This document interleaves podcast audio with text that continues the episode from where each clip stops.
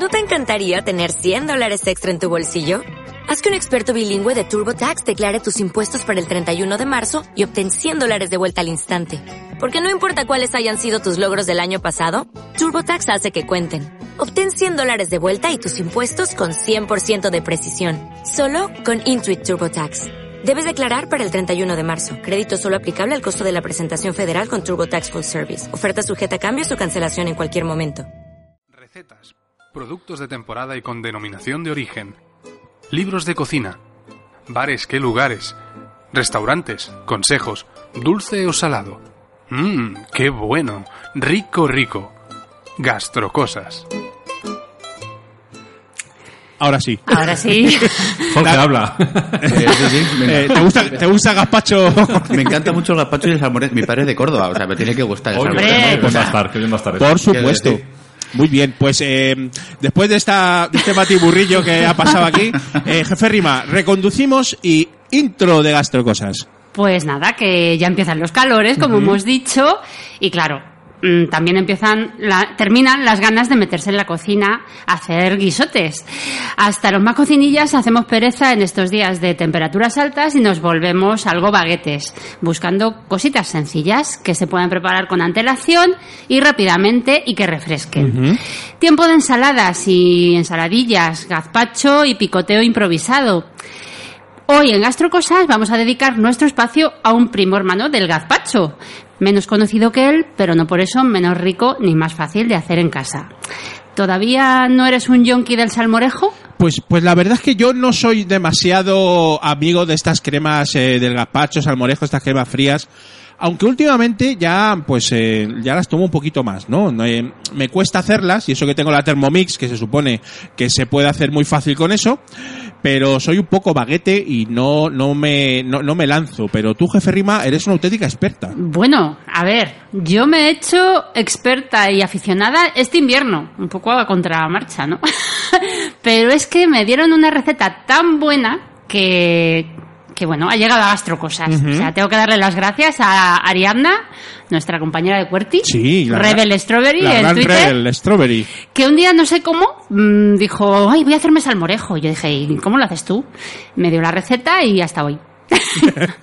Muy bien. Bueno, ¿de dónde viene el salmorejo? Aquí el, amigo Jorge seguro que nos podría dar una, una buena explicación porque viene de Córdoba, precisamente, ¿no? Viene de Córdoba, viene de Córdoba. Eh, fue mi padre que lo inventó. No, no, no, no, pero es el que más consume el salmorejo. Casi del mundo, no sé, pero, pero de mi familia seguro. Sí, sí. La verdad es que el gazpacho es muy popular. O sea, casi Sí. todo el mundo lo hace en casa. eh, lo hay en Tetrabric hace años. Y hasta incluso fuera de España te lo puedes encontrar. O sea, los cartones de gazpacho. Entonces, bueno, mm, el salmorejo a veces se confunde cuando no tiene absolutamente nada que ver. Nada que ver. O sea, ni de aspecto, ni de composición, ni, ni incluso de, de sensación al comerlo, ¿no? Claro. Porque el gazpacho es mucho más líquido y menos empachoso, menos saciante, y el salmorejo comes un poquito y ya está. Porque, claro, ¿qué tiene el salmorejo? A ver, ¿cuatro ingredientes? No, cinco. Contados con los dedos de la mano. O sea, tiene tomates, pan, aceite, sal y ajo. Cinco cosas.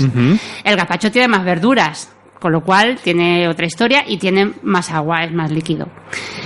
Entonces, bueno, mm, el salmorejo tiene otra cualidad que lo hace muy útil en verano cuando no tienes ganas de hacer nada. Y es que por encima lleva una guarnición que es huevo, huevo duro picado y jamón serrano también picadito. Con lo cual ya tienes el plato completo. Tienes la verdura y tienes la proteína animal, ¿no? Si quieres completar una comida, no necesitas más para comer.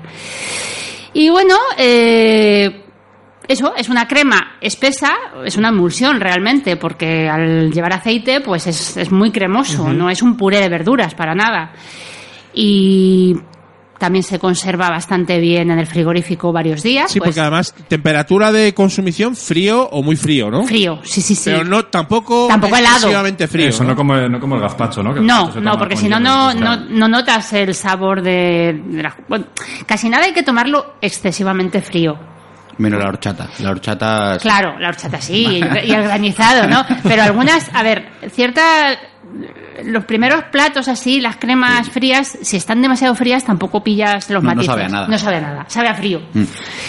Y bueno, pues eso, que un salmorejo es muy fácil de hacer en casa. O sea, mm, de reloj a lo mejor tardas un cuarto de hora, 20 minutos, por lo alto. Y merece mucho la pena. La verdad es que es muy fácil y, y yo esta receta la recomiendo mucho porque puedes aumentar o reducir muy fácilmente y sale muy bien. En, en- en Andalucía es una auténtica institución el salmorejo. Sí. Y, y creo que hay hasta cofradías, ¿no? Bueno, bueno, preparando esto, encontré la cofradía del Salmorejo, pero totalmente eh, mm, reglamentado y con señores cofrades y cofrades de honor, que vi unas fotos y, por ejemplo, Juan Echanove es cofrade de honor. Alucinante. Van a, a colegios para explicar el origen, la historia y para meterlo bien en, en las nuevas generaciones. Increíble. O sea, muy, muy, Esas cofradías sí que molan, ¿eh? muy chulos. Y esas cofradías O sea, sería, el salmorejo sería como su, su, su dios y Exacto. el gazpacho sería su diablo. ¿no? Para, Claro, el "Gazpacho, opuesto, no, ¿no? por Dios. Pues sí, sí, muy, muy gracioso. la Y luego está el ajo blanco, ¿no? Que es otra cosa también diferente que lleva Claro, almendras, ¿no? el ajo blanco tiene tan- tendrá lo mismo también hay cofradía. Es otra oye. dinámica ahí. de, Ja- de Jaén, ¿no? Más de Jaén que de Córdoba. Pues yo no lo Me sé. suena a mí, pues yo tengo sí te digo que nunca he comido ajo blanco. Yo tampoco.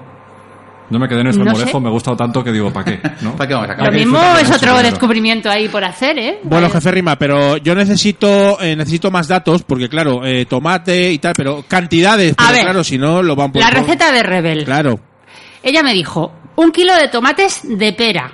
Ojito con el tipo de tomate, porque esos tomates son súper carnosos y están muy bien para, para esto. O sea, no vale cualquier tomate. O sea, en el chino de la esquina no po- no podríamos encontrar tomates de pera, hay que ir a un establecimiento, bueno, a lo tomates mejor de sí. pera ¿no? hay en todos lados. Ah, bueno, chiquillo. no sé.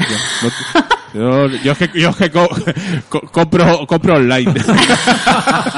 así, así me Son va. los tomates estos alargaditos, Así ¿no? me va. Bueno, adelante. Eh, eh, 200, o sea, un kilo de tomates de pera, 200 gramos de pan candeal. ¿Sabéis? El pan, el pan candeal es el de picos, ¿sabéis? Sí. Ah, vale. Que le hay en el Mercadona, vamos, que es muy fácil de, de encontrar. El pan de picos.